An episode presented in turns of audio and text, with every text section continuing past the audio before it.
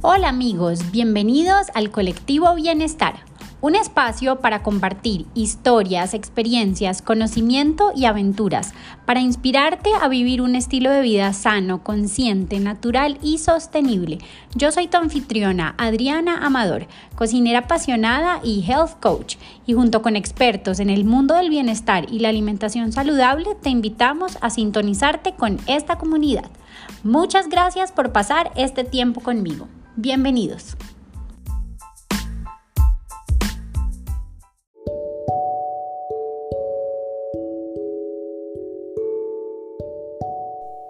Nuestra invitada de hoy es Carolina Padilla. Ella es apasionada en empoderar a mujeres a que vivan con confianza una vida más alegre, auténtica y plena.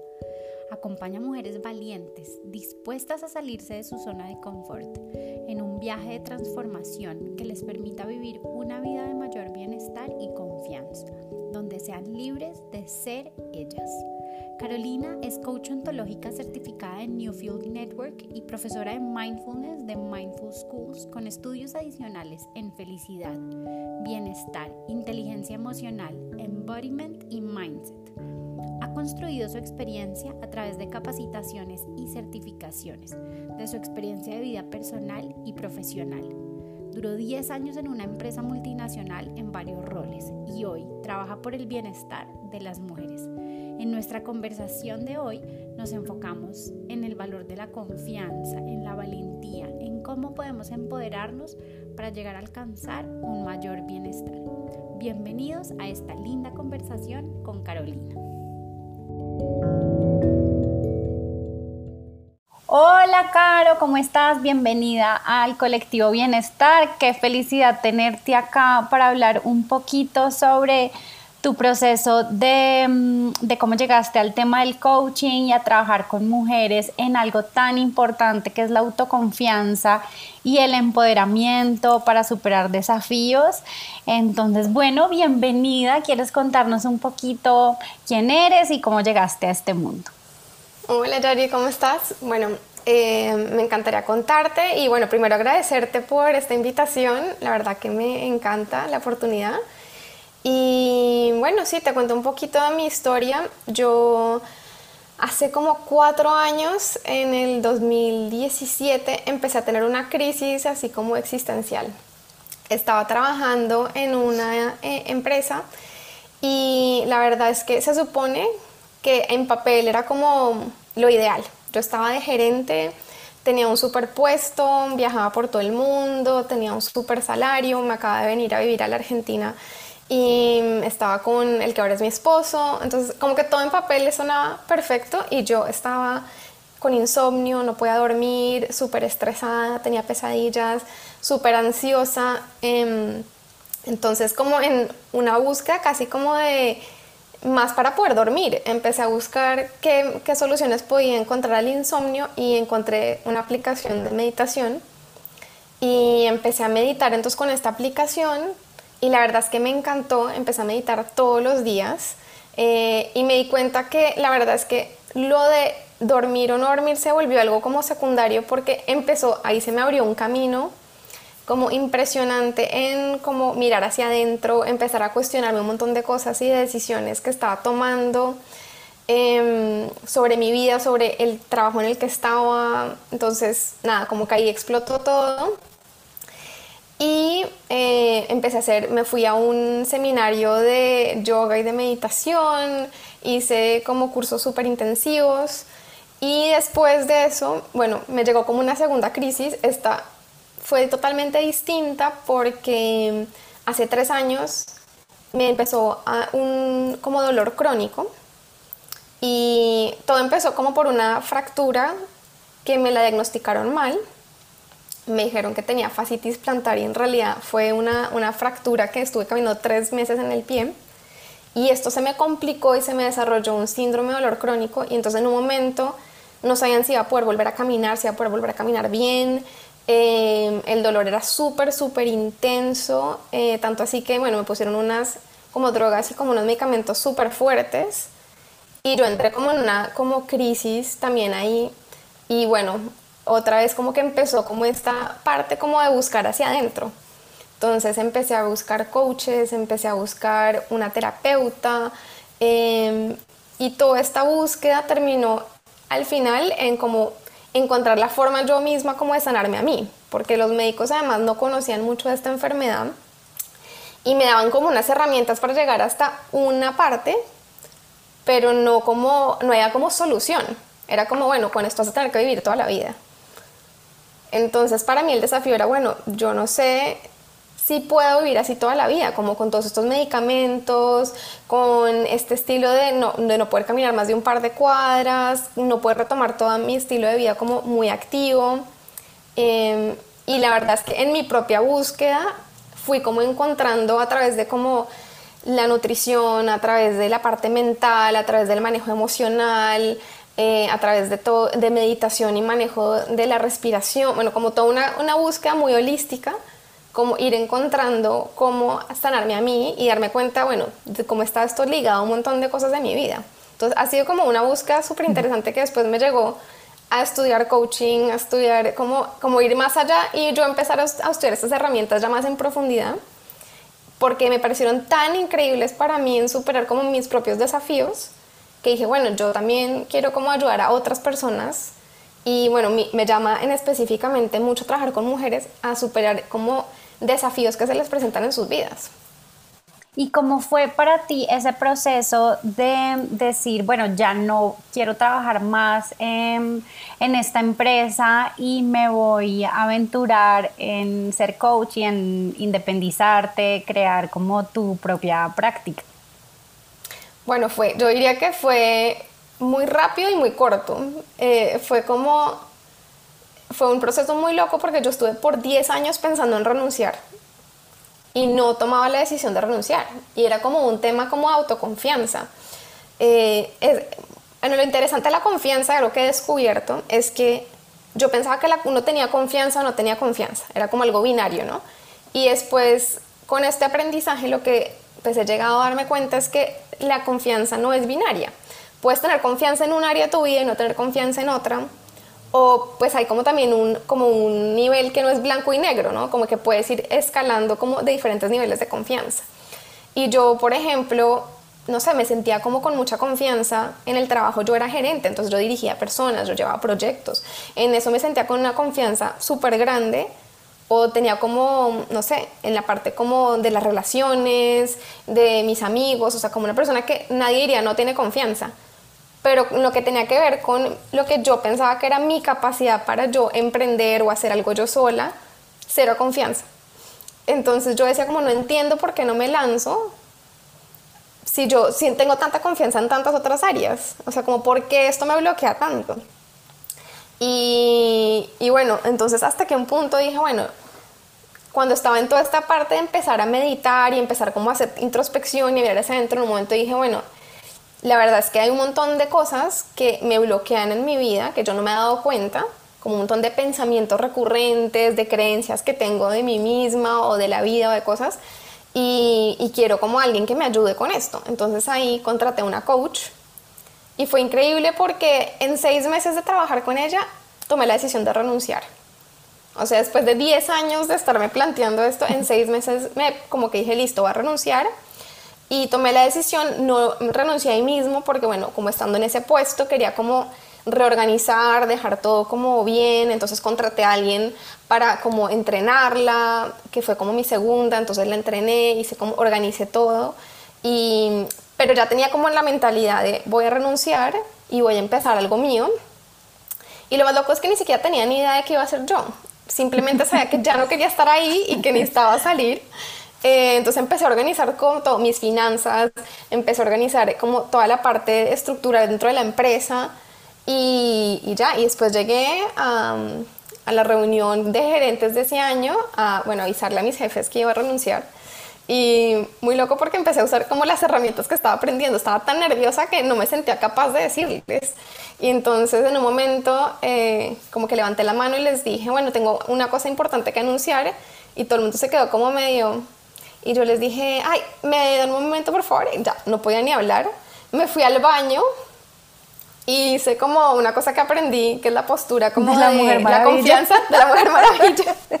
me senté, literalmente me paré en el baño, como, listo, respira, tú puedes hacer esto, o sea, y me paré ahí cinco minutos y cuando volví, eh, sí, me sentí con una energía completamente diferente y ya, y lo pude decir y, y bueno, ahí más o menos como que empezó mi camino diferente, pero sí, para mí fue muy loco lo impresionante que después de 10, 10 años de pensarlo, y de no ser capaz de dar ese paso con una coach que me ayudó a ver un montón de cosas, en seis meses ya tenía la decisión tomada.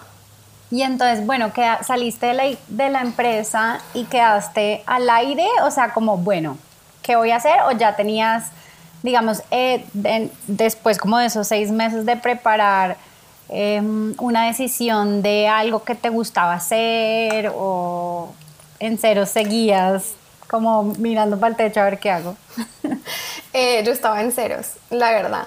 Mm, no sé si es lo correcto para cualquier persona. Yo siento que para mí era como yo ya llevaba tanto tiempo, 10 años, no queriendo como estar ahí, em, que la verdad es que para mí era como necesito como cortar esto, como necesito tomar la decisión e irme y después veré qué hago y también era un tema de acá loco, porque una de las razones por las cuales yo no renunciaba no solo era como falta de confianza en mí y como en mis habilidades, sino como falta de confianza en el futuro, como en lo que pueda pasar. Y un poco esto de lanzarme al agua fue como decir, bueno, yo confío en que las cosas como que irán aterrizando, o sea, se irán abriendo puertas, se, algo, se empezaría a tener claridad, no sé, como eso como tener confianza en el futuro y en que las cosas se van a dar. Eh, entonces eso también fue algo que desarrollé con mi coach y que es una de las cosas que creo que es una herramienta súper valiosa, como esto de crear como esa confianza en, que es algo muy chistoso porque justo ayer estaba oyendo un, un podcast y una, una cosa sobre esto y tiene que ver con si tú miras, por ejemplo, en la naturaleza, no sé, un, león no, no, se levanta todos los días pensando como, ¿será que voy a poder cazar o no a poder cazar? No sé qué, como sale y confía en que va a encontrar algo. O sea, como los animales salen y confían en que van a encontrar comida o no. Puede que la encuentren o no, eso es otra cosa, pero salen con confianza de que hay recursos, de que hay abundancia, de que todo está ahí. Y esto nosotros nos enredamos siempre como, ¿será que sí? ¿Será que no? ¿Será que sí? Esto es una cosa completamente mental de bloqueos nuestros, eh, que no es, digamos, como eso como que hay en la naturaleza, que es como la abundancia que hay, ¿no? Y entonces, eh, esa mentalidad de abundancia es empezar por ahí, como en confiar que las cosas se van a aparecer y se van a dar en la medida en que tú también te dispongas y hagas tu parte, ¿no? No es como sentarse que caiga el cielo.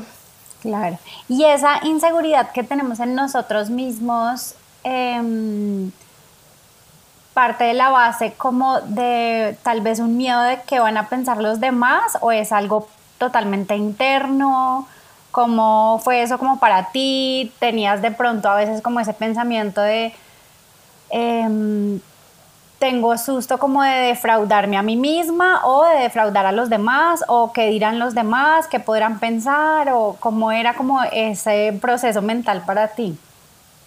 Yo creo que es un poco de los dos. Em, yo creo que hay cosas que tienen que ver con confianza en uno mismo que están atadas a cosas como propias que son como pensamientos limitantes de, de lo que soy y no soy capaz y que tiene que ver también con una cosa que se llama como mentalidad de crecimiento o mentalidad fija, que la mentalidad fija es como, esto es lo que yo ya sé hacer y listo.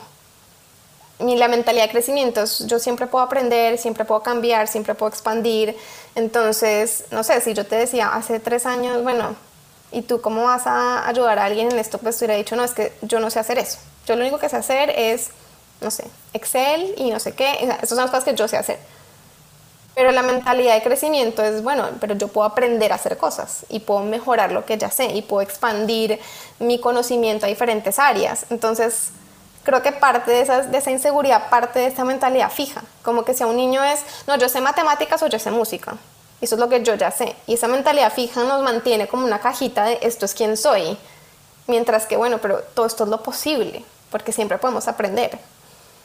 Y, entonces eso tiene que ver también con, con, la capacidad de plasticidad del cerebro, que es una de las cosas súper lindas que ahora están aprendiéndose dentro de la ciencia, que es la neuroplasticidad, que es nuestra capacidad constante de seguir aprendiendo y evolucionando. Entonces creo que eso es como una parte que, que es como que a veces nos criamos en, dependiendo de en nuestra familia, como hay familias en las que es mucho como directa o indirectamente te pueden estar diciendo esto es lo que sabes o esto es lo que no sabes, esto es lo que eres bueno o esto no es lo que es bueno. Y a veces los papás no lo hacen a propósito, es como lo que ellos también piensan, entonces te lo proyectan a ti.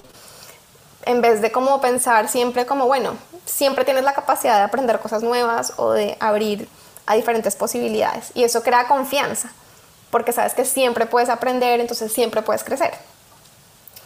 Y sí creo que hay otra parte que tiene que ver con el pertenecer y entonces muchas veces cuando hablamos de pertenecer, se nos mete esta parte como de que quiero gustarle a todo el mundo, quiero como, como que siento que todo el mundo va a estar mirando qué estoy haciendo, qué no estoy haciendo, si lo estoy haciendo bien, si usted no... Entonces empezamos a poner mucho de lo que es nuestro como poder interno afuera, como, como basando como lo que queremos en la vida en las expectativas de otros, en lo que otros van a pensar. Y también tiene que ver con esto, como con el quiero como pertenecer y esto tiene mucho que ver con algo que es que crecemos en comunidad. Y la conexión es súper importante para los seres humanos. Entonces el pertenecer, de hecho, se considera casi como una cosa de supervivencia, porque siempre como crecimos en comunidades. Entonces pertenecer a una comunidad es algo como instinto de supervivencia natural. Pero en un libro súper interesante de Brené Brown, eh, que se llama Braving the Wilderness, que habla sobre esto de la supervivencia versus como el pertenecer y toda esta parte, eh, unas cosas que me parece más interesantes que ella dice que primero tenemos que pertenecernos a nosotros. Y entonces es esto, es como ser muy como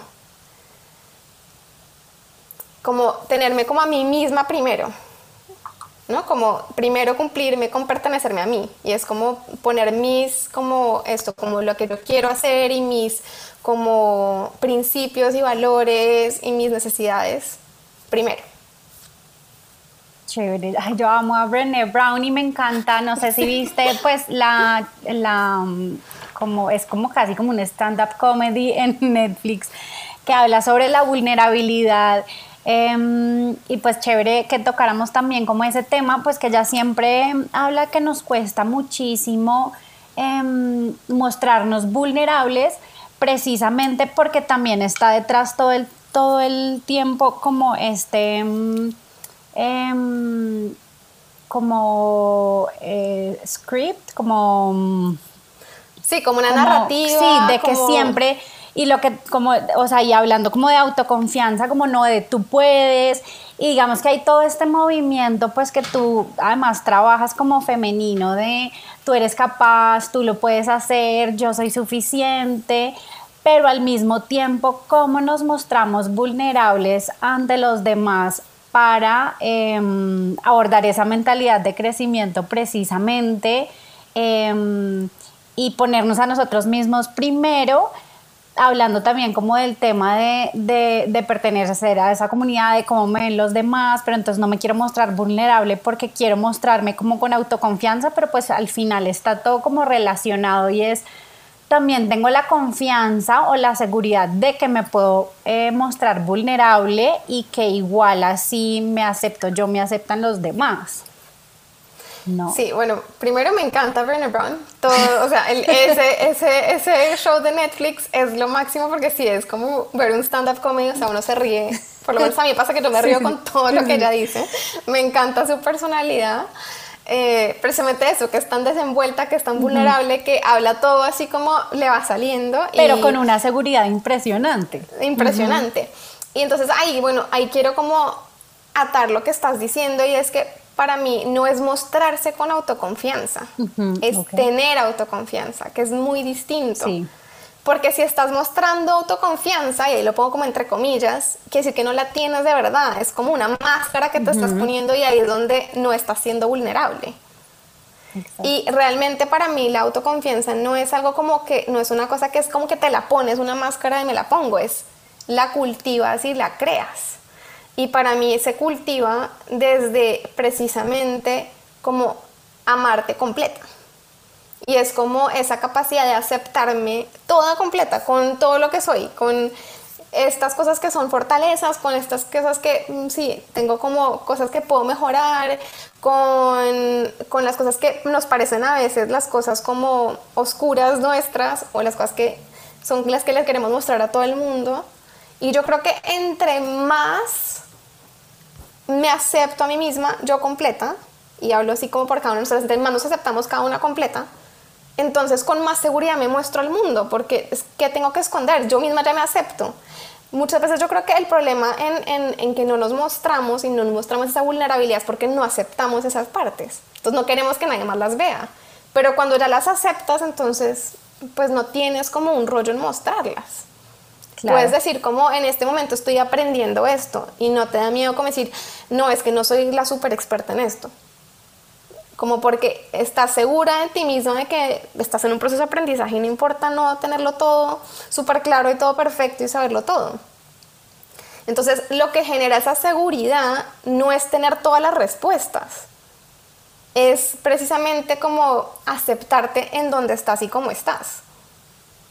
Creo que de ahí viene como esa autoseguridad. Entonces, no significa que ah, no, soy la súper emprendedora, súper ejecutiva, súper mamá con todas las respuestas que todo lo sabe, que, que tiene todo perfecto y todo bajo control. Al revés. Creo que la autoconfianza viene a decir, acá es donde estoy, en este nivel, en este punto. Y, y ahí donde estoy, estoy bien y sigo creciendo, continuando, expandiendo, pero viene como a ese lugar de aceptación, entonces es más real, es más profundo.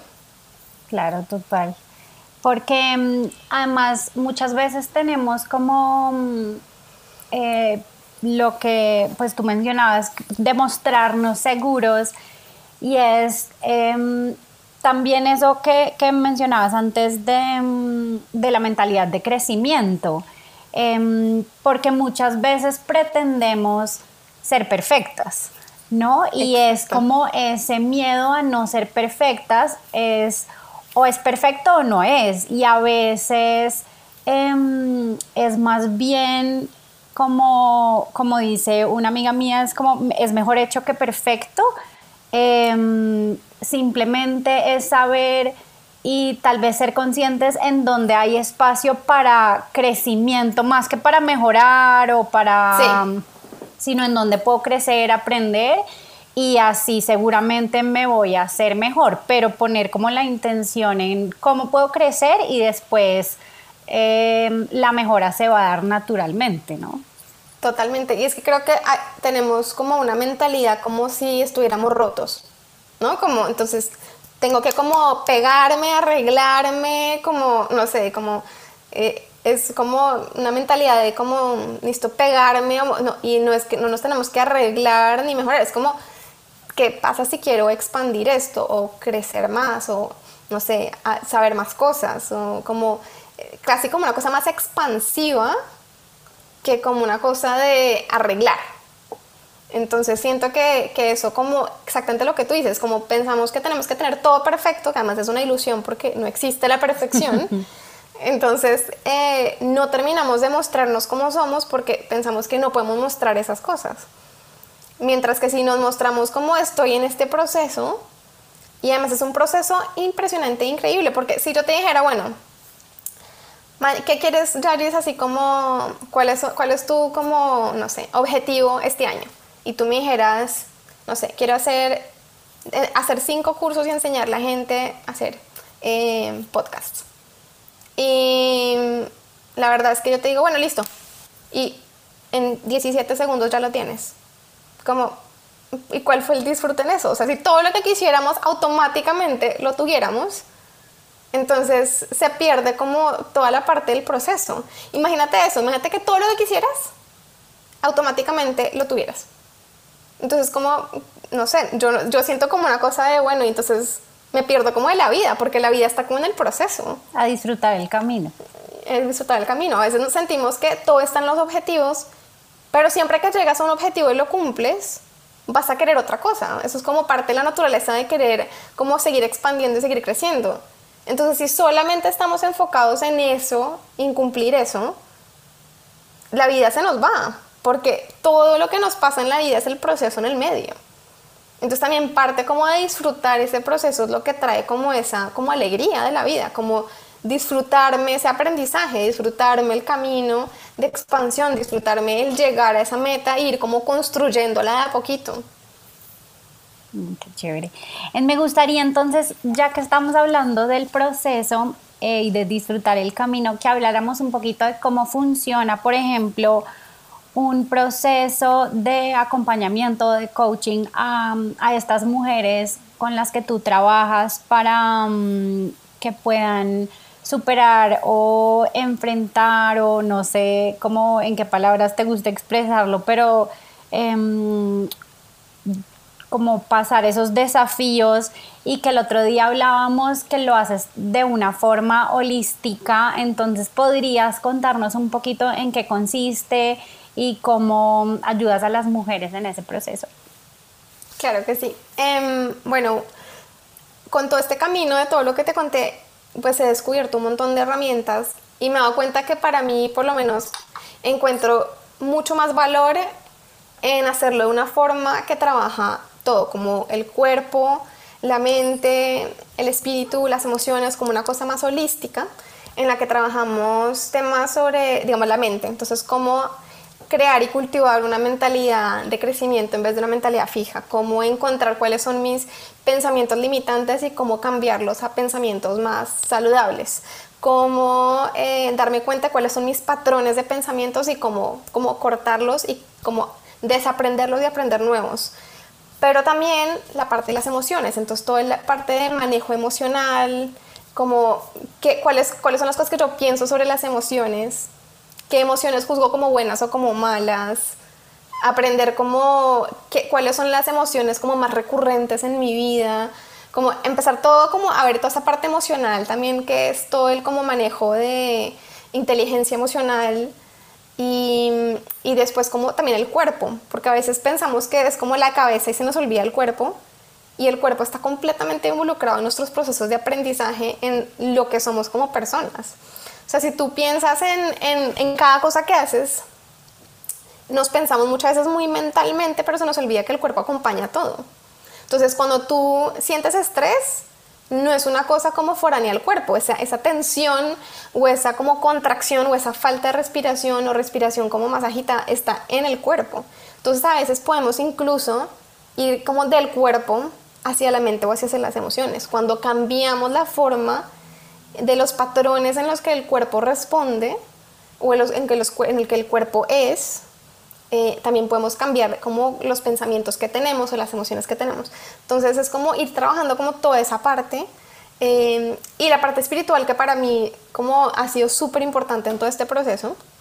Yo no soy eh, religiosa, no lo fui nunca desde, desde chiquita, digamos mi familia como que crecí como en una familia que era rara porque mi papá era ateo, mi mamá eh, venía de como familia católica, pero, pero tampoco muy practicante, entonces como que para mí la religión era algo como que lo, lo, entendía, sabía de qué era, pero tampoco era algo que practicaba mucho y yo me sentía muy desligada, digamos, de, de la religión.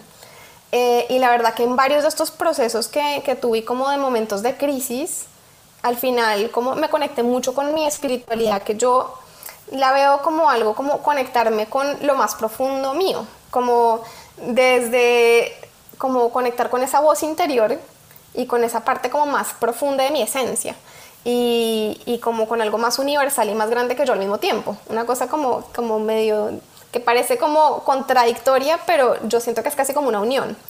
Eh, y siento que eso como ha sido súper importante en mi proceso y me gusta también incluirlo en parte de este proceso, como conectar muy profundamente con esa voz interior, esa intuición, con esa parte que es esencia eh, y que, que siento que no cambia a pesar de que nosotros crezcamos o evolucionamos como personas. Hay algo como que se mantiene muy esencial nuestro. Y, y, entonces, bueno, me encanta hacer como todo este proceso muy holístico, ir metiendo diferentes tipos de herramientas y, además cómo hacerlo como, a, como yendo como a, lo que, a la necesidad de esa persona. O sea, no es tanto como una cosa como ya hecha, sino como ir generando lo que esta persona necesita, porque cada persona necesita conectarse con diferentes cosas. Em, y entonces nada, con estas mujeres eh, empezamos normalmente por la parte mental. porque creo que es la más fácil como con la cual conectarse. Y después vamos evolucionando a través de la parte como más emocional, después yendo al cuerpo y después entrando como en la parte más de meditación, en la parte espiritual.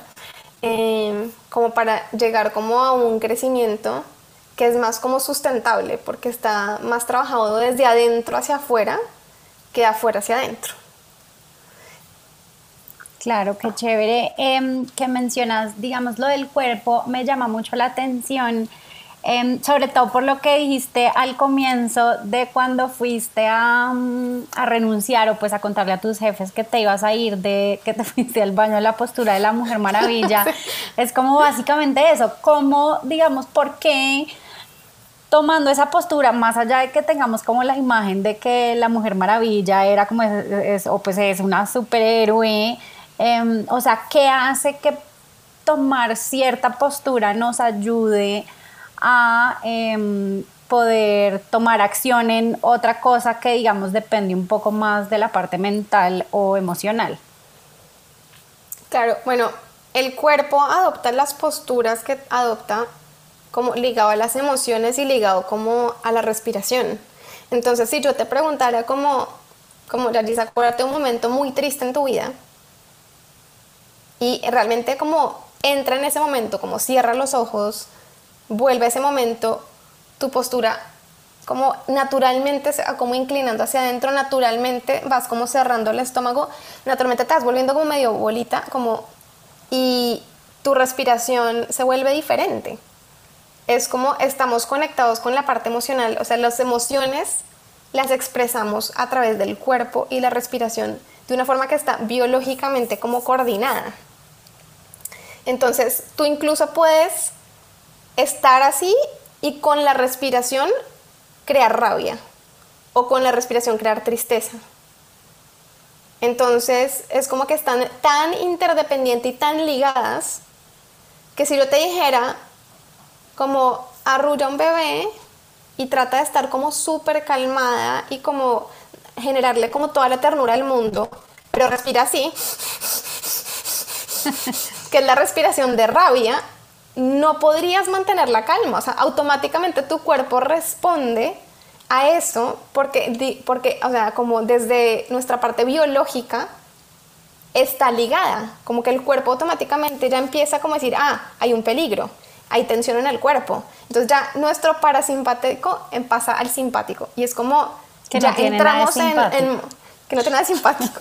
Y pasamos de una vez a todo el sistema nervioso entra como en listo, hay acá algo que es peligroso, amenaza y todo el cuerpo empieza a generar entonces además como hormonas, entonces empieza a generar adrenalina, empieza a generar cortisol, entonces como que empieza como algo que, que se desencadena a partir de la respiración y de la postura del cuerpo que empieza a afectar todos los órganos. Y al revés, si empiezas como a sentarte como en la silla y pones los pies en el piso y como que expandes el, pecho y el estómago y como que, no sé, sueltas como los, los músculos de tu estómago y si quieres hacer este ejercicio en este momento, como poniendo los pies en el piso y respirando profundo de una vez empieza como el cuerpo a relajarse y esto es el sistema nervioso empieza como a bajar un cambio. Hay diferentes como cosas químicas que empiezan a pasar en tu cuerpo, diferentes hormonas que se empiezan entonces a generar oxitocina, dopamina, todas estas diferentes hormonas y entonces tu cuerpo también responde distinto, empiezas a respirar más profundamente, más despacio. Entonces es como que no nos damos cuenta que el cuerpo está tan ligado a las emociones y por eso mismo puedes generar confianza porque generas adrenalina, porque empiezas como a abrir el pecho y entonces tu cuerpo toma como una postura que está más asociada a como ir, como accionar, porque esa es la postura que naturalmente el cuerpo toma cuando vas a tomar acción. Si estás así, pues el, cuerpo no, no, estás así con los hombros caídos, como que el cuerpo no asocia esto con accionar, no es la postura que naturalmente toma para accionar. Entonces, todas estas cosas están súper interligadas y no nos damos cuenta. Es algo también como biológico. Claro, definitivamente. Em, sí, muchas veces em, cuando uno está como en situaciones de, em, de estrés, de, mm, alerta. Y uno le dicen como, pero cálmate, pero ¿cómo me puedo calmar? O sea, pero muchas veces sí tomamos conciencia como del cuerpo más allá eh, de tomar como una acción mental o emocional y el cuerpo, o sea, ahorita que nos hiciste la respiración, o sea, uno ahí mismo baja las revoluciones y puede responder como mucho mejor a, mm, las situaciones eh, pues a las que se enfrenta en ese momento. Totalmente, y es entre más rápido, o sea, entre más conscientes somos de esos patrones nuestros, más rápido los podemos interrumpir. Entonces, creo que, por ejemplo, es una de las cosas que, es una gran herramienta de la meditación y del mindfulness. Estás tan en contacto cada vez más con tu propio cuerpo y con tus pensamientos y con tu respiración, que ya empiezas a darte cuenta como, uy, se me tensionó el estómago. Uy, este me tensionó la mandíbula estoy respirando más rápido. Entonces, más rápidamente te das cuenta que estás entrando en un patrón de pronto de estrés o de ansiedad o de rabia. Y entonces más fácilmente y más rápidamente puedes decir como, bueno, voy a poner los pies en el piso, voy a respirar, voy a tomar y como que con el cuerpo mismo puedes traer de vuelta. Pero el problema es que a veces estamos tan desconectados del cuerpo, tan desconectados de nuestra respiración, que ni siquiera nos damos cuenta que estamos estresados, ansiosos, con rabia, con lo que sea, hasta que ya estamos casi que en un punto de explosión total, ya estamos gritando, ya estamos como con dolor de estómago de la ansiedad, ya estamos con el insomnio, entonces no alcanzamos a frenar esa reacción. Y, y, yo no creo que, digamos que el punto de la inteligencia emocional sea como no sentir las emociones, pero es saber cómo manejarlas y saber cuándo y en qué momento y de qué manera responder. Entonces es como, no es que la rabia sea mala. Por ejemplo, hay mucha gente que asocia la rabia con algo malo. Y la rabia no es algo malo, la rabia es una emoción. O sea, las, digamos que las emociones son emociones y no son buenas ni malas. Esos son juicios que nosotros les ponemos. Pero es pensar como cuál es algo, una acción más asertiva para hacer con esa rabia. Entonces, yo puedo sentir rabia ir y pegarle un puño a alguien, o puedo sentir rabia y sentarme en una conversación donde pongo límites y digo como qué es importante para mí y cómo quiero como que esta relación funcione y cuáles son las cosas importantes que yo quiero y qué, puedo dar de mí y como tener una conversación asertiva sobre un punto o poder pegarle un puño a alguien. Entonces, ¿qué es más asertivo? No es como, el tema ahí fue como accioné, no la emoción en sí misma. Porque la emoción simplemente me está mostrando que, alguien, no sé, hizo algo que me pareció injusto, que alguien se pasó de un límite que para mí es importante, que tiene que ver con algún principio mío que, quiero cuidar, con algún valor mío que siento que se transgredió. Entonces, como la emoción en sí misma no es mala, es qué hago con esa emoción. Y poder como tener esa capacidad de manejarla o gestionarla mejor hace que de pronto la pueda como que la forma en la que accione lo que viene después lo haga de una forma que sea más beneficiosa para mí y para los que están alrededor mío. Claro, y como digamos todas estas prácticas em, del cuerpo y mm, de gestionar mis emociones, de despertar la espiritualidad, va logrando tener autoconfianza en mí misma, pues en las personas que tú ayudas. Bueno, yo creo que Confianza es como tener, sentir que yo puedo manejar lo que viene, ¿no? Que yo puedo como eso mismo, por eso es como puedo confiar en mí, puedo confiar en lo que viene, puedo estar como segura de lo que viene.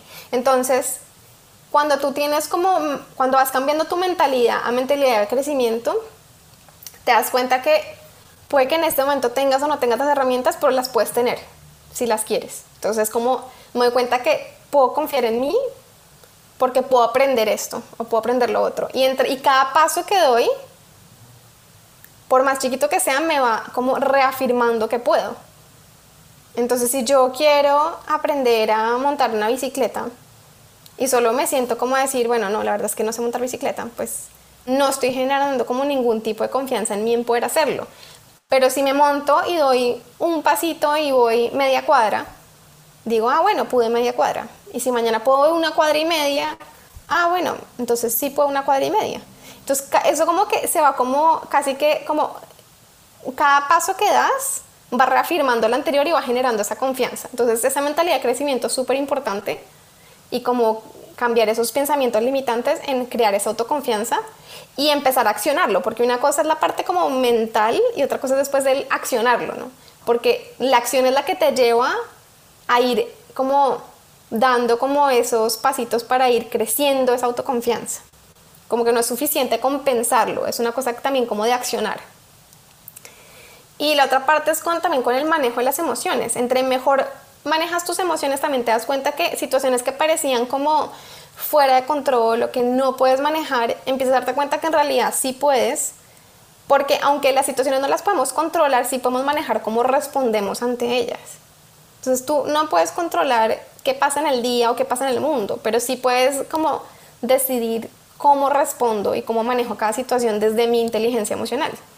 Entonces eso ya te empieza como a devolver el poder a ti. Como decir, bueno, yo no puedo controlar lo que pasa afuera, pero sí puedo controlar y como gestionar cómo respondo desde adentro. Y entonces te empieza a volver como ese como poder a ti.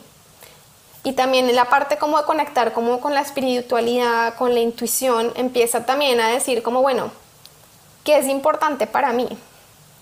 Porque a veces estamos completamente desconectados de qué es importante para nosotros. Estamos siempre pensando en afuera, en las otras personas, en la sociedad, en lo que se espera de mí, en las expectativas, y no en cuáles son mis valores, cuáles son mis principios, cuáles son mis objetivos míos, qué es lo que yo quiero para mi vida.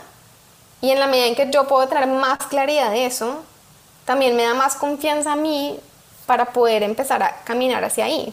Como esa claridad para decir, bueno, puedo dar este primer paso. Y lo mismo ahí también, es una parte como de accionar también eso y no simplemente pensarlo.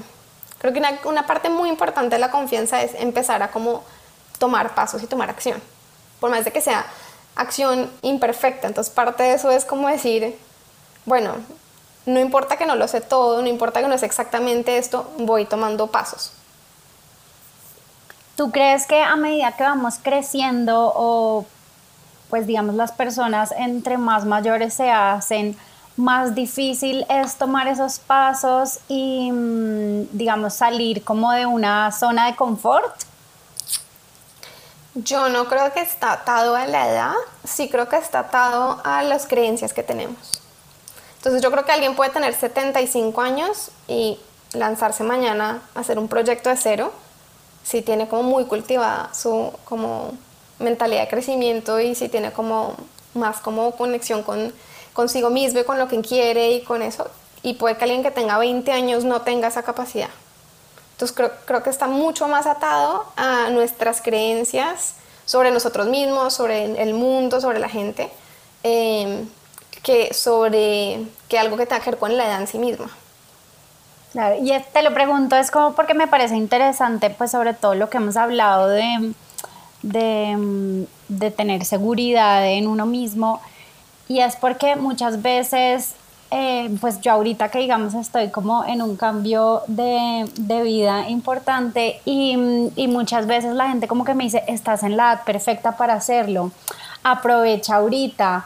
Eh, sobre todo la gente mayor, eh, y pues porque también, digamos, yo veo como a mis sobrinos y son súper aventureros y no les da miedo nada y se atreven como a un montón de cosas, pues no todos los niños se atreven a todo, pero pues sabes como que ellos no piensan tanto en qué puede pasar o, si voy a ser capaz o no voy a ser capaz. A medida que van creciendo, sí como que se van cultivando un poco más esos miedos. Em, pero uno sí ve como las, las mujeres, sobre todo em, adultas, como que dicen, no, pues es que ya para qué. O no, yo ya sí me quedé. Eh, no, que me voy a poner a aprender algo nuevo, no, si yo ya hice mi vida, ya crié mis hijos, no sé, o sea, como soltando ejemplos hacia el aire, pero más o menos es como eso y yo lo veo mucho en las mujeres, em, digamos, que como que dejan su vida a un lado. Em, yo tengo dos abuelas que tienen 96 años y pues ellas tuvieron como una vida muy linda familiar, pero hoy en día son unas personas pues que están supremamente solas porque dejaron como que no cultivaron em, su propio ser para, digamos que, enfrentarse a la vejez. Em, porque que ya para qué, no, mijita, ya para qué. ¿Cierto? Entonces yo veo mucho como eso en las mujeres y digamos siempre tengo como estas conversaciones con mi mamá y es em, como, como no, hay, hay que seguir, hay que aprender cosas nuevas, lanzarse a planes nuevos, conocer gente nueva, como que no nos dé miedo tener esa seguridad en nosotras mismas a medida que vamos creciendo, ¿no? Bueno, yo creo, por eso mismo, yo creo que a lo que te refieres y todas estas cosas que tú me estás diciendo son pensamientos limitantes. Entonces son creencias que tenemos, como que la, la vida eh, laboral va hasta acá, las aventuras pasan hasta acá, pero todos son creencias que tenemos limitantes. Entonces, en realidad, entre más cultivamos como esa capacidad de decir, como bueno, me puedo renovar en cualquier momento, en cualquier momento puedo hacer cosas nuevas, como que no importa si tenemos 80 años, o sea, yo te puedo poner, poner de ejemplo como mis dos abuelas. Em, una de mis abuelas tenía como una mentalidad mucho más fija, entonces era, por ejemplo, eh, se separó de mi abuelo y como que nunca más quería como hacer nada, eh, ella era una mujer joven, o sea, como yo me acuerdo que yo tenía como 4 o 5 años cuando se separaron. Y, y ella como que era una mujer súper linda, súper simpática y ella, para allá su vida se acabó. Como que en el sentido que no, como que no quería salir con alguien más nuevo, no quería como rehacer como su vida, como, eh, como hacer cosas por ella, como, y, y yo sentía como, como me hubiera encantado que ella, por ejemplo, hubiera salido como, no sé, a viajar por el mundo, a hacer cosas como que fueran solo por ella, no, no como por hacer con los hijos ni por los nietos, sino como sus sueños. Eh, por ejemplo, a ella le encantaba como renovar, como cosas eh, como cuadros y cosas, y hubiera podido tener como un almacén como de cosas de decoración, o sea, algo así súper chévere, y sé que no lo hizo más por cosas limitantes. Y mi otra abuela, por ejemplo, eh, tuvo como un montón de, se separó de mi abuelo cuando em, mi mamá era niña y tuvo un montón de novios, se fue a vivir a Los Llanos, después se fue a vivir a San Gil, como, em, no sé, tiene, ahorita tiene ochenta y pico y hace unos años decidió que iba a vender su casa y iba a construir otra casa, otra persona le ha dicho, no, ¿para qué? Si ya tengo ochenta y pico, ya me quedo en la casa. No, ella quería construir la casa de sus sueños, entonces vendió la finca en la que había vivido siempre y decidió construir la casa de sus sueños y se acaba de mudar a su casa y después em, eh, cuando vendió la finca, entonces quería trabajar en algo, entonces se metió a hacer eh, como voluntaria de las Damas Rosadas, que es una cosa en, Colombia que tiene que ver con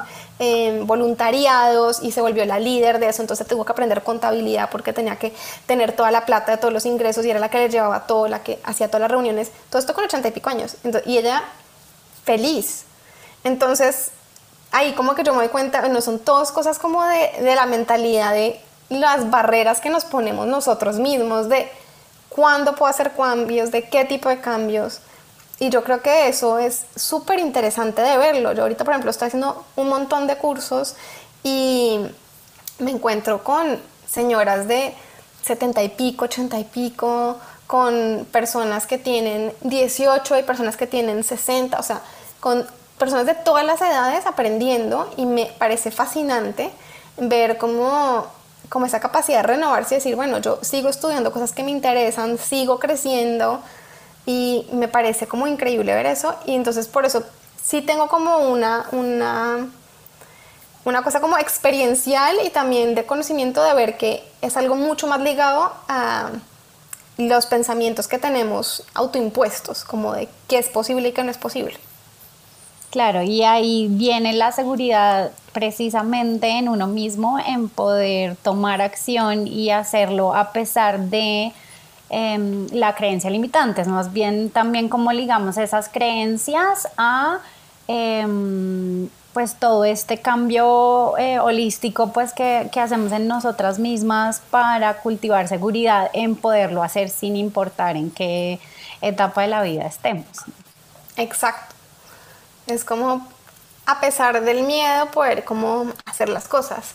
Eh, porque además el miedo, al igual que la rabia, no es una emoción mala. O sea, es una emoción que nos cuida.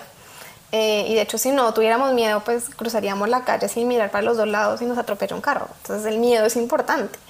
Em, El problema es cuando dejamos que el miedo sea como el que dirige nuestra vida.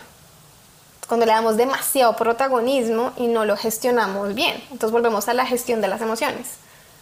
Entonces, si estamos dejando que el miedo sea el que toma todas las decisiones, entonces tampoco estamos como dándole su lugar. Porque es una, es una emoción que no es ni buena ni mala, pero tampoco podemos quedarnos enganchadas ahí o si no, dejamos que toda la vida se guíe por eso. A mí una analogía que me encantó, eh, que usó uno de mis profesores, es, imagínate que en un carro. Y buenísimo que tengas al miedo y a la rabia contigo, que tengas a la alegría, que tengas a la tristeza, porque todos son como excelentes compañeros de camino. Pero imagínate si dejas que, no sé, maneje la rabia. Y todo el tiempo está manejando la rabia. O sea, te vas a terminar estrellando contra todo. O imagínate que dejas que maneje la tristeza, entonces ¿a dónde te lleva? Como, y imagínate que dejas que el miedo sea el que maneje. Entonces no se mueve, se paraliza, se queda, no maneja. Entonces es como dejar, bueno, ¿qué hacemos con estas emociones? Es como sentirlas, como entender qué nos están tratando de decir, como ver qué es el mensaje detrás de cada una, para que me está sirviendo en este momento, pero gestionarlas. O sea, usarlas a mi favor.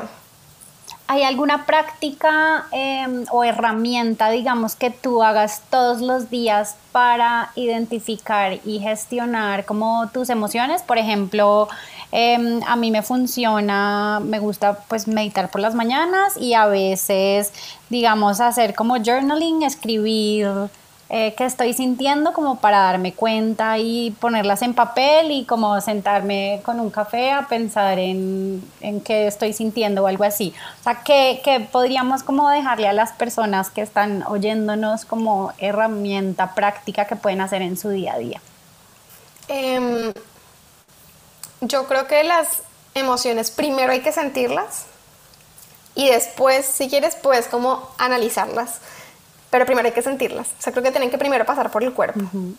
Digamos que, o sea, no es que primero tienen que pasar por el cuerpo, sino que ellas pasan por el cuerpo primero, entonces nosotros como para poder eh, como gestionarlas es mejor primero empezar por sentirlas.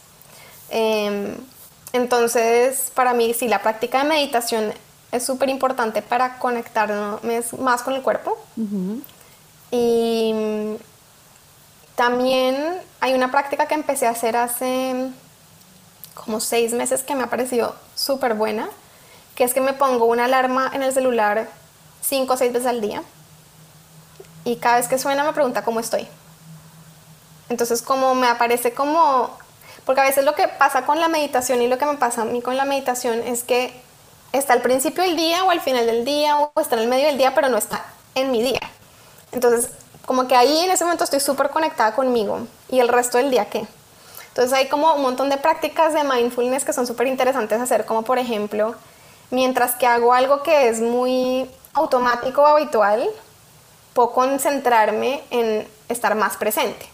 Entonces, por ejemplo, mientras me baño o mientras lavo los platos o mientras como, como estar más presente, así sea durante un minuto, como con algo que normalmente es rutinario, como como cómo lo hago y qué, cuáles son las sensaciones que tengo en el cuerpo mientras lo hago y qué emociones o pensamientos tengo mientras lo hago. Entonces todo eso me, ayuda como a conectarme más con los pensamientos, con las emociones y con el cuerpo. Y esta práctica de cómo estoy también me ha parecido súper interesante porque como se dispara en cualquier momento, a veces me pregunta cómo estoy y yo, uy, estoy tensa o no estoy respirando bien. O entonces me hace como en ese mismo momento como un recordatorio como de ah, entonces estoy con rabia o estoy estresada o estoy triste. Entonces, como ahí mismo me devuelve como a chequear cómo estoy. Primero como me doy cuenta de cómo estoy, que a veces estamos como desconectados e inconscientes. Y lo otro es que me ayuda como a tomarme un momento, así sea 30 segundos o un minuto, para centrarme, como esto de poner los pies, respirar, soltar los músculos. Entonces como que me vuelvo a centrar. Y como es algo que es como 5 o 6 veces al día, entonces me ayuda durante el día como a mantenerme conectada. Qué bueno, qué buena práctica, me gusta. La voy a empezar a implementar más veces al día. Porque sí, a veces eh, yo tengo, yo uso la aplicación de Headspace para meditar que me encanta y esa tiene notificaciones y durante el día me va mandando como mensajitos eh, más como para invitarme a meditar em, o pues sí tomar como una pausa, pero muchas veces si uno está como ocupado en algo no le para bolas, eh, pero el, es bueno el hacerse esa pregunta aun cuando estoy, por ejemplo, si estoy em, ahorita hablando contigo y me sale la notificación como, ¿cómo estás? Mm, ok, ¿cómo estoy? No, estoy, estoy calmada, estoy tranquila, estoy feliz hablando con Caro, o sea, eh, como exactamente en ese momento. Y es reconocer todas las emociones, porque puede que en un momento estás como, uy, estoy súper emocionada. Entonces, ¿cómo se siente emocionada en mi cuerpo? Porque a veces decimos, uy, estoy súper emocionada. Pero ¿qué es sentirse emocionada? O sea, ¿cómo lo sientes en el cuerpo? ¿Cómo te das cuenta que estás emocionada? Si le fueras a describir a alguien, ¿cómo es estar emocionada en tu cuerpo? A veces no nos damos cuenta como, bueno, ¿qué significa eso? No, eh, tengo de pronto el, el, no sé, como el pecho más abierto, de pronto estoy respirando más profundo, de pronto estoy como más elevada, como más parada, como, mm, no sé, ¿qué, qué, ¿cómo es en tu cuerpo estar emocionada? Y a veces como que solo pensamos en cómo es estar triste. Claro, sí, a veces tenemos, como que muchas veces cuando estamos en, en mentalidad de crecimiento, como que nos centramos en, en que es todo lo, entre comillas, malo. Eh, y enfoquémonos en cambiar eso, pero y no estamos atentos a, o sea, igual la, la mentalidad de crecimiento aplica para cosas eh, pues que nos traen alegría, eh, felicidad, placer, ¿no? Eso también nos ayuda a crecer, o sea, no solo los golpes. Totalmente, y es como precisamente cuando empezamos a quitarle como estos juicios a las emociones, o sea, no es buena, no es mala, es que estoy sintiendo en este momento y en qué me puede beneficiar esto que estoy sintiendo, o sea, qué me, me puede hacer aprender o cómo puedo expandirlo o en este momento. Y a veces hay que expandir la, la tristeza. O sea, no es simplemente expandir la alegría. A veces es importante expandir la tristeza porque hay algo que me está preocupando, hay algo que me está doliendo y en vez de ignorarlo o en vez de tratar como de meterlo ahí abajo como bajo el colchón como no, si esto no, no sirve, esto es lo peor, es como, bueno, pero porque no me dejo sentir esta emoción y ver qué es lo que me pasa con esto y procesarla, sacarla. Entonces a veces es, incluso expandir eso, expandir la rabia. Entonces yo, por ejemplo, en los, en los últimos meses he estado como en varios eh, talleres y retiros donde vamos a expandir las emociones, la que sea. Y si es expandir la rabia, vamos a expandir la rabia. Entonces a sacar esas rabias que tenemos guardadas para poder realmente procesarlas, porque tendemos como a decir como, ah, no, no quiero sentirla, es incómoda. Entonces lo que hacemos es tratar de quitarla y no sentirla. Pero en realidad las emociones si tratamos de quitarlas no se van. Simplemente las escondemos y están más ahí, más profundas. Pero en cambio si las procesamos, entonces es como que se liberan del cuerpo.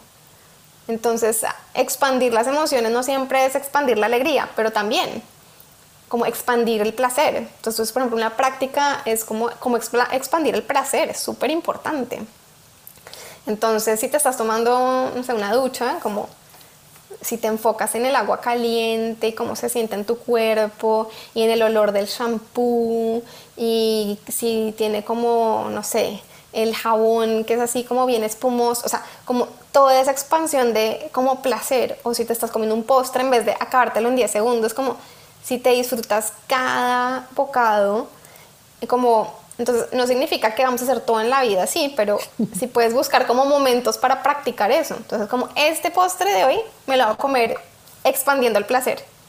Y entonces cada cucharada te la comes como sintiendo como, bueno, como huele, incluso antes de meterme en la boca, como huele esto, como cómo se ve visualmente este postre que me antoja. O cómo se siente esta cucharada en mi boca. Entonces todo eso también es como una práctica de expandir, eh, que es súper interesante porque empezamos a, como relacionarlos con las emociones de una forma muy distinta. Súper claro, todo siempre se, se devuelve como al mindfulness y pues que es un tema que a mí me encanta, que me gusta estudiar mucho y que digamos que es algo que también enseño a las personas con las que hago coaching de alimentación porque es un componente clave en todos los aspectos de la vida. Sí, para mí es un, es un elemento súper básico porque primero te, como que te deja como esta cosa que en inglés se dice como awareness, que es como el darte cuenta. Entonces, me parece que es una cosa que es una práctica que te da como ese espacio para hacer como una pausa y como mirarte, como observarte, como empezar a ver esos patrones y también para esos momentos en que estamos expandiendo una emoción o que estamos analizando algo, como darnos ese espacio para hacerlo y que no sea todo como rápido, rápido, que es como un poco la sociedad, que es como todo súper rápido, sino es como, bueno, ¿y qué tal si me doy esta pausa? Y la pausa puede ser un minuto, pero solo un minuto de pausa hace mucha diferencia. Sí, también, bueno, aprovecho para invitar a los que están oyendo por ahí que se vuelvan al capítulo de mindfulness con mi maestro de mindfulness, que es Roberto Cuellar, que hablamos como un poco más a detalle por si les estamos hablando en chino nosotras por ahora. claro, una cosa antes de hacerte la última pregunta y es dónde pueden las personas encontrarte, em, seguir si compartes algún contenido, cómo pueden conocer un poco más de tu, de, de tu práctica de coaching. Sí, en, en, Instagram tengo una cuenta que se llama Coaching Mi donde comparto todo este contenido. Eh, si quieres te lo puedo dejar así por escrito para que cuando... Sí, yo lo pongo en las notas, de, en las notas del episodio. Em, sí, pero ahí en Instagram comparto mucho de estas cosas que hablo sobre las emociones, sobre el mindfulness, que también es una de las herramientas que yo uso, sobre esto de empezar a conectarnos con nuestra autenticidad, volver a conectar como con la alegría de la vida y, y como empezar a, a realmente cómo conectarnos con cuál es nuestro propósito, con llevar una vida que esté más alineada con lo que queremos, que sea como más, que nos llene más. Porque también para mí eso es como lo que ha sido para mí el cambio más dramático. Es estar viviendo una vida que está más alineada con lo que yo quiero y de pronto es una vida que para alguien más no tiene ningún sentido. Y eso está perfecto, porque cada uno de nosotros puede vivir una vida completamente distinta. Lo importante es que sea algo auténtico, o sea, que para mí sea la vida que yo quiero llevar. Y para cada una de nosotras que podamos eso, conectar con cuáles son las cosas importantes para mí y poder vivir una vida que esté alineada con eso. Y bueno, creo que esto que acabas de explicar seguro va a estar asociado con la respuesta que me des de esta pregunta que le hago a todos los invitados del podcast y es qué significa para ti el bienestar. Hmm. Para mí el bienestar es eso, es estar alineada eh, con lo que son como mis principios, mis valores, mi autenticidad. Es vivir una vida que está alineada. Eh, y creo que es diferente eso para cada persona, pero, pero por lo menos yo tener claridad de cuáles esos son esos principios y valores míos y, y cuáles son esas cosas que, que a mí me hacen diferente, auténtica y vivir una vida alineada con eso. Caro, muchas gracias de verdad por acompañarme hoy, por compartir tu historia, todo tu conocimiento, tu experiencia y, y, pues por compartir el tiempo conmigo de hablar sobre este tema que me gusta tanto y poder inspirar a otras personas a que cultiven su bienestar, su autoconfianza para empoderar a las mujeres a superar esos desafíos. Entonces, muchas, muchas gracias de verdad por acompañarme hoy. No, mil gracias a ti, Yaris. La verdad que a mí me encanta hablar de este tema, puedo hablar horas así. así que también gracias por invitarme. Y la verdad que me parece un tema que es súper importante que sigamos poniendo sobre la mesa. Este tema del bienestar me parece súper, súper importante. Entonces, gracias a ti por hacer este podcast.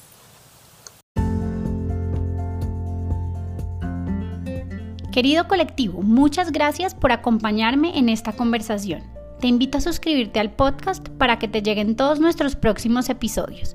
Compártelo con tus amigos para que muchas más personas puedan hacer parte de este lindo colectivo y seguir trayéndote más invitados. Sigamos la conversación en Instagram en arroba naturalmenteadriana y en mi página web www.adrianamador.com. Hasta la próxima.